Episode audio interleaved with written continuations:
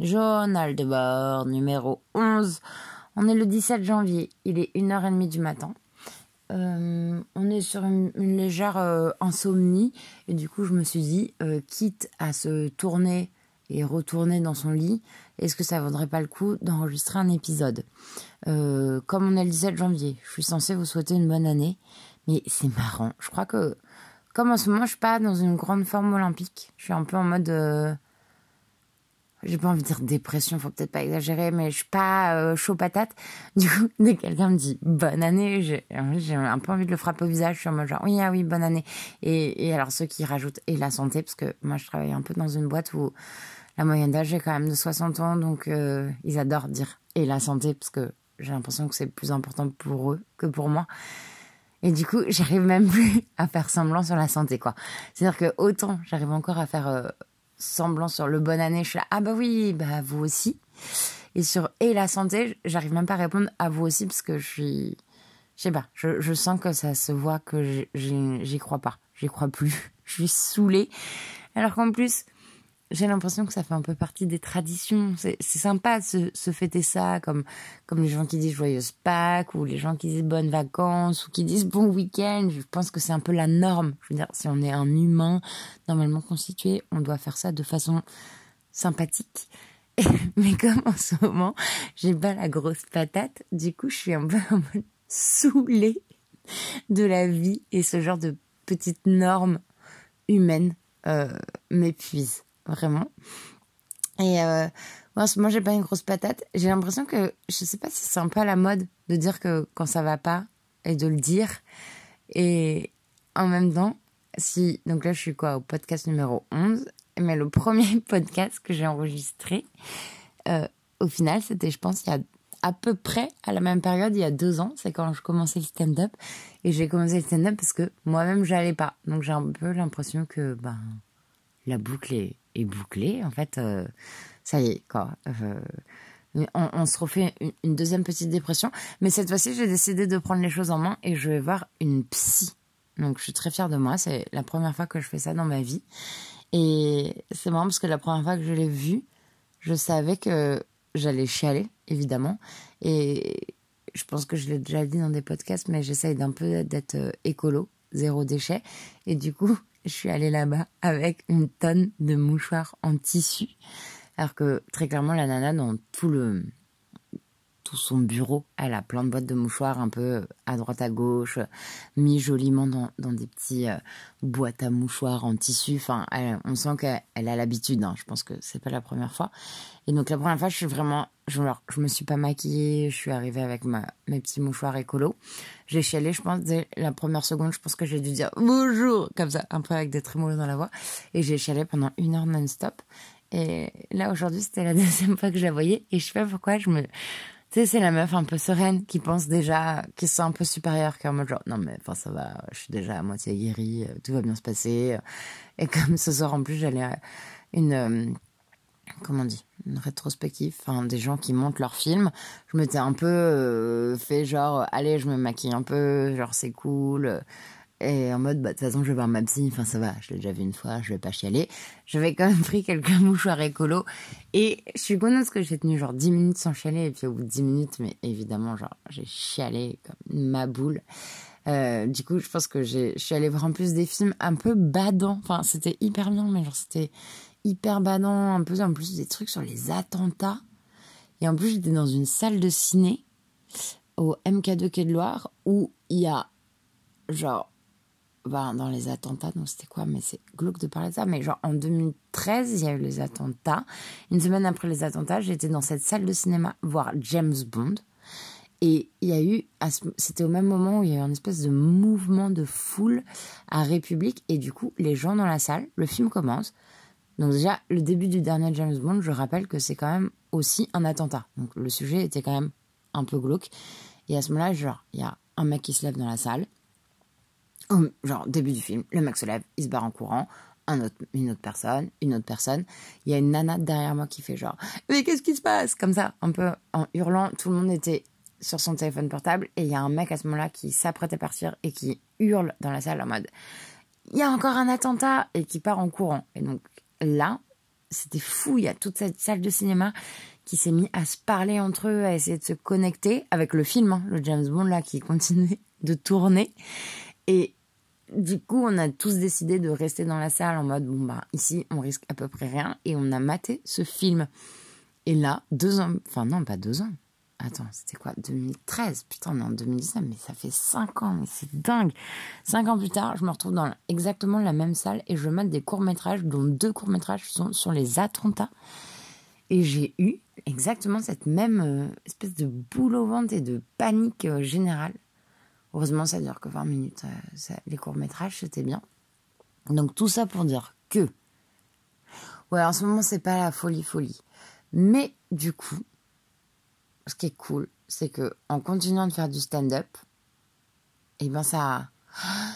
Ça m'insuffle toujours ce petit, ce truc de Ah, c'est trop bien, viens, on va faire rire les gens et on oublie que, notre vie est, pas ouf, toute proportion gardée. Hein, on reste. Euh, une blanche hétéro qui habite dans le 11e. Enfin, je veux dire, tout devrait.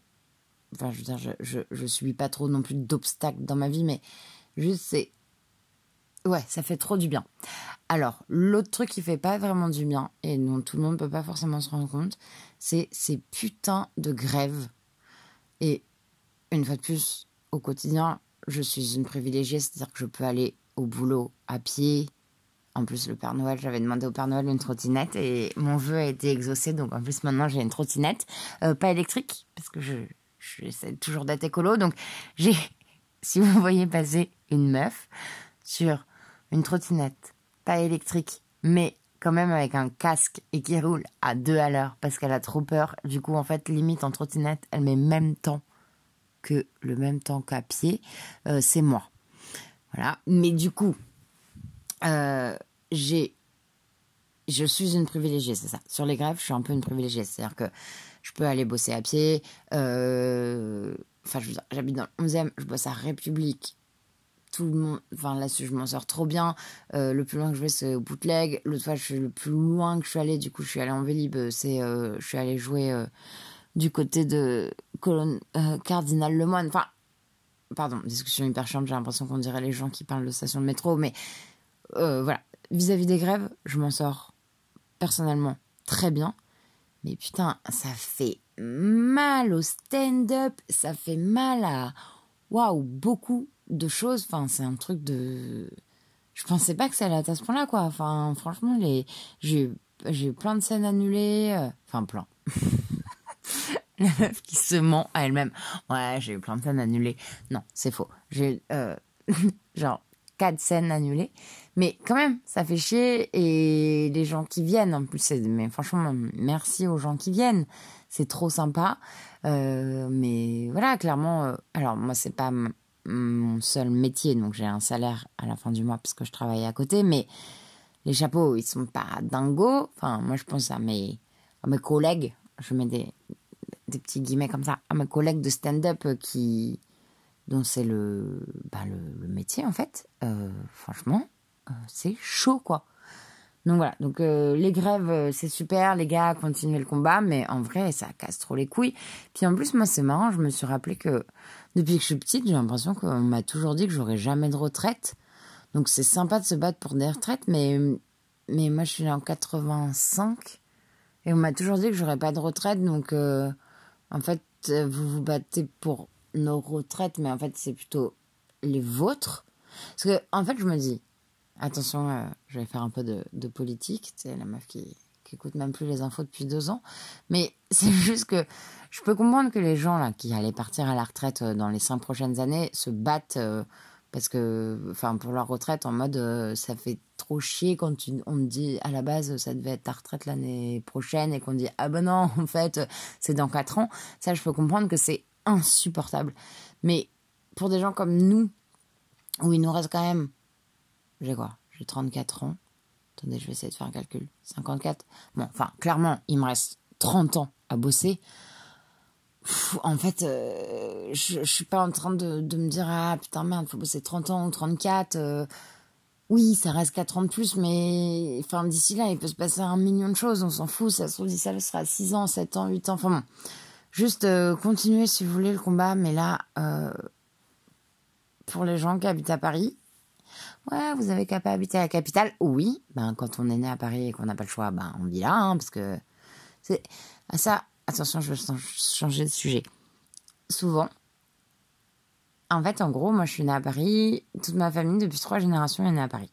À part une petite Autrichienne qui est un peu venue mettre sa petite graine dedans.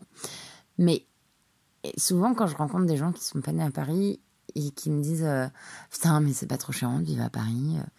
Mais en fait, c'est cette phrase, elle est, méchante. Je je sais pas comment expliquer. En fait, vous êtes méchant quand vous dites ça parce que vous vous rendez pas compte que genre j'ai pas eu le choix en fait. C'est pas un choix. C'est comme les mecs qui disent ça et je fais bah et toi c'est pas trop dur d'être né à Guéret, tu vois bah pourquoi t'es né à Guéret? Oh là là, c'est pas trop dur à Guéret, y a pas de trop. Non, enfin, je dis pas ça, je m'en fous, on, s'en fout, on est là où on est, mais c'est sûr que, ben oui, ok, d'accord, bah donc je suis né à Paris, ok, ben j'ai pas choisi. Donc ben quand j'ai fait mes études, ben j'ai passé des concours partout, j'ai été prise dans plusieurs villes. Euh, en, j'essaye de dire le bon mot, en région. Et mais au final, ça revenait financièrement au même que je fasse des études à Paris. J'ai fait des études à Paris.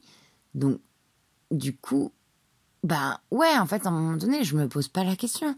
Là, j'ai tous mes potes qui sont nés euh, en dehors de Paris, qui retournent, en, euh, qui se barrent, en fait, de Paris.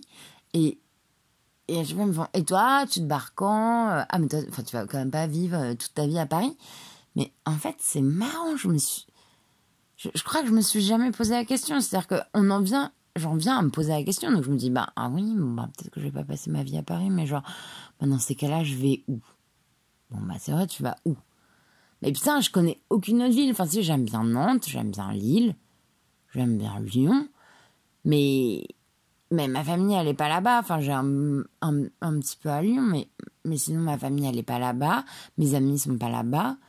Euh, mon métier, il est pas là-bas. Ma passion, elle est pas là-bas. En fait, c'est quoi l'intérêt de se barrer?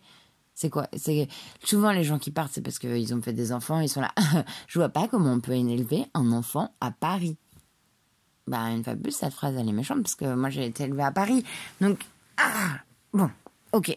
Donc là j'ai changé de sujet. Je reviens sur les grèves. Juste euh, continuer de faire la grève, mais euh, est-ce que un peu moins souvent histoire que les gens reviennent nous voir et que je puisse tester mes nouvelles vannes? Ça me ferait beaucoup, ça me ferait plaisir. Et Qu'est-ce que je voulais vous dire d'autre Bon, je pense que c'est à peu près de fou.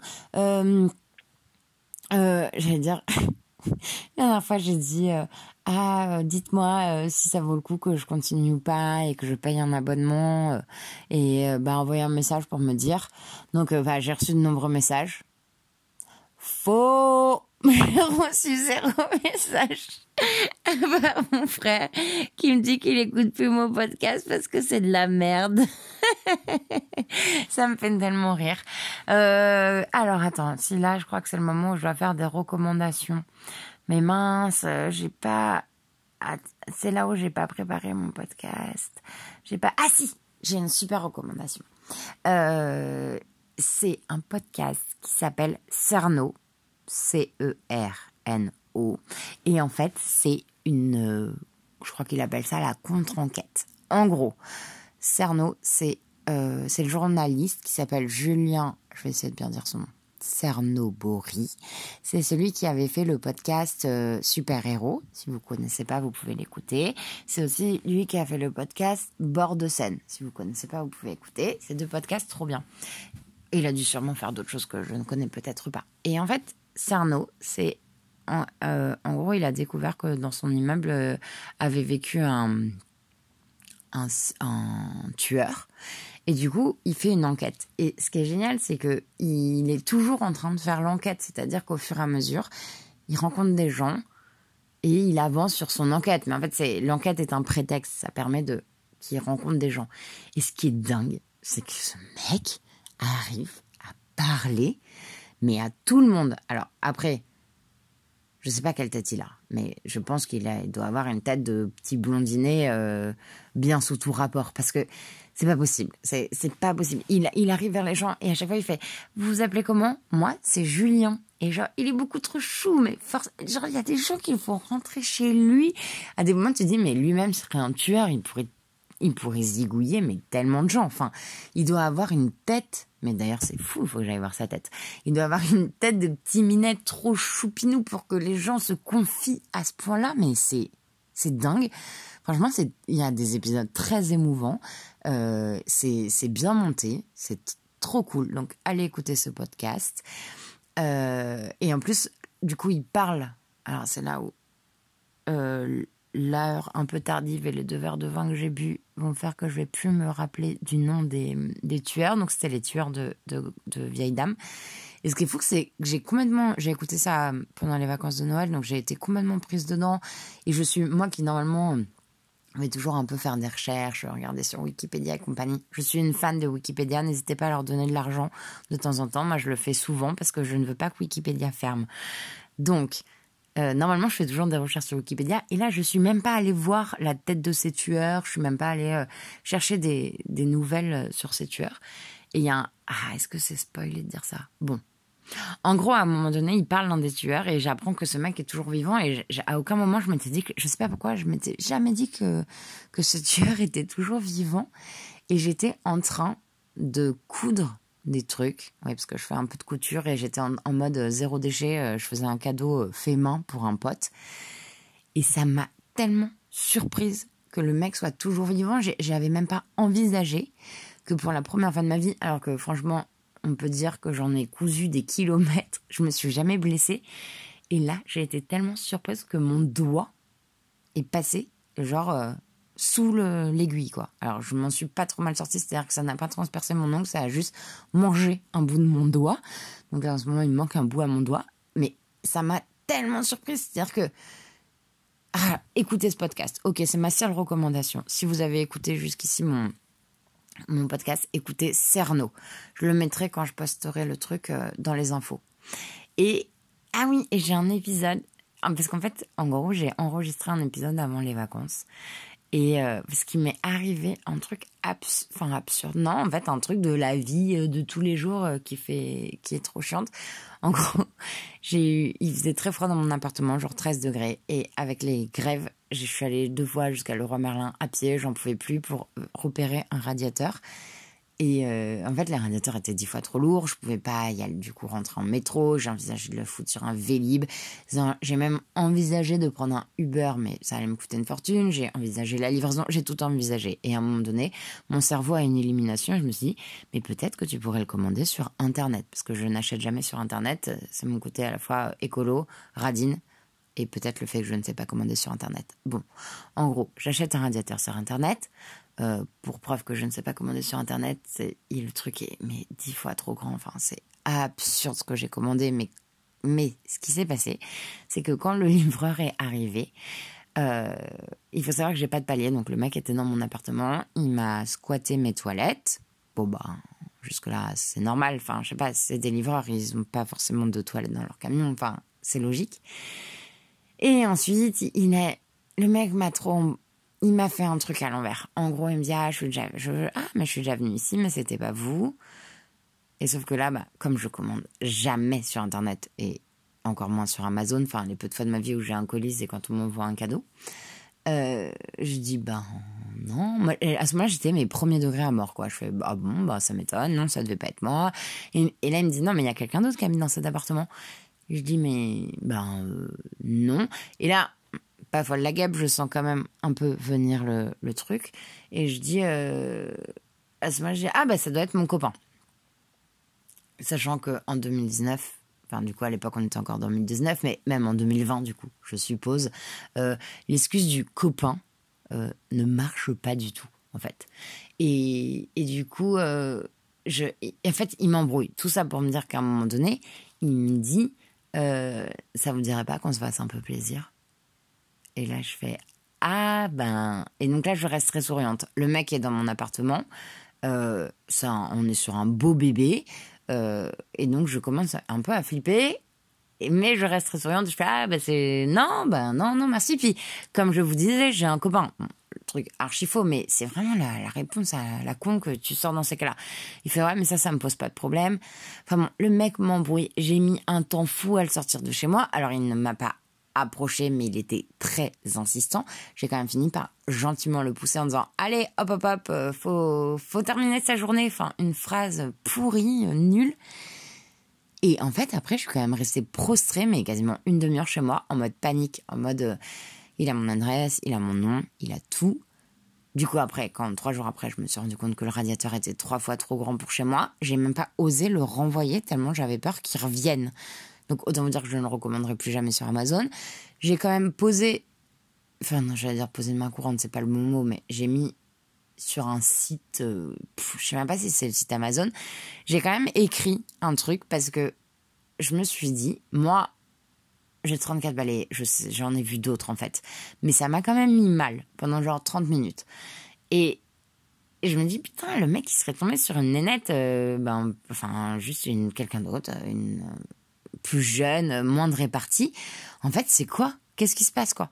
Et du coup, j'avais enregistré un soir mais je vous le diffuserai jamais. Ou enfin ou je vous le diffuserai un jour en bonus euh, parce que c'est euh, du coup je raconte ça et le soir même j'ai défendu une nana dans un bar et je me suis fait traiter de connasse. Et du coup j'ai enregistré un podcast de la femme féministe hystérique qui pète un câble en mode genre est-ce qu'on peut passer une journée normale? Voilà, ça n'a pas trop cette, anecdote n'a pas trop d'intérêt, mais juste pour dire euh, Amazon euh, contrôle un peu tes livreurs. Euh, sinon, en fait, n'achetez pas sur Amazon, allez directement dans les boutiques. et ben voilà, je mettrai les infos du podcast de Cerno dans la description. Et puis, je pense que c'est bien là. Allez, j'ai assez parlé. À plus dans le bus.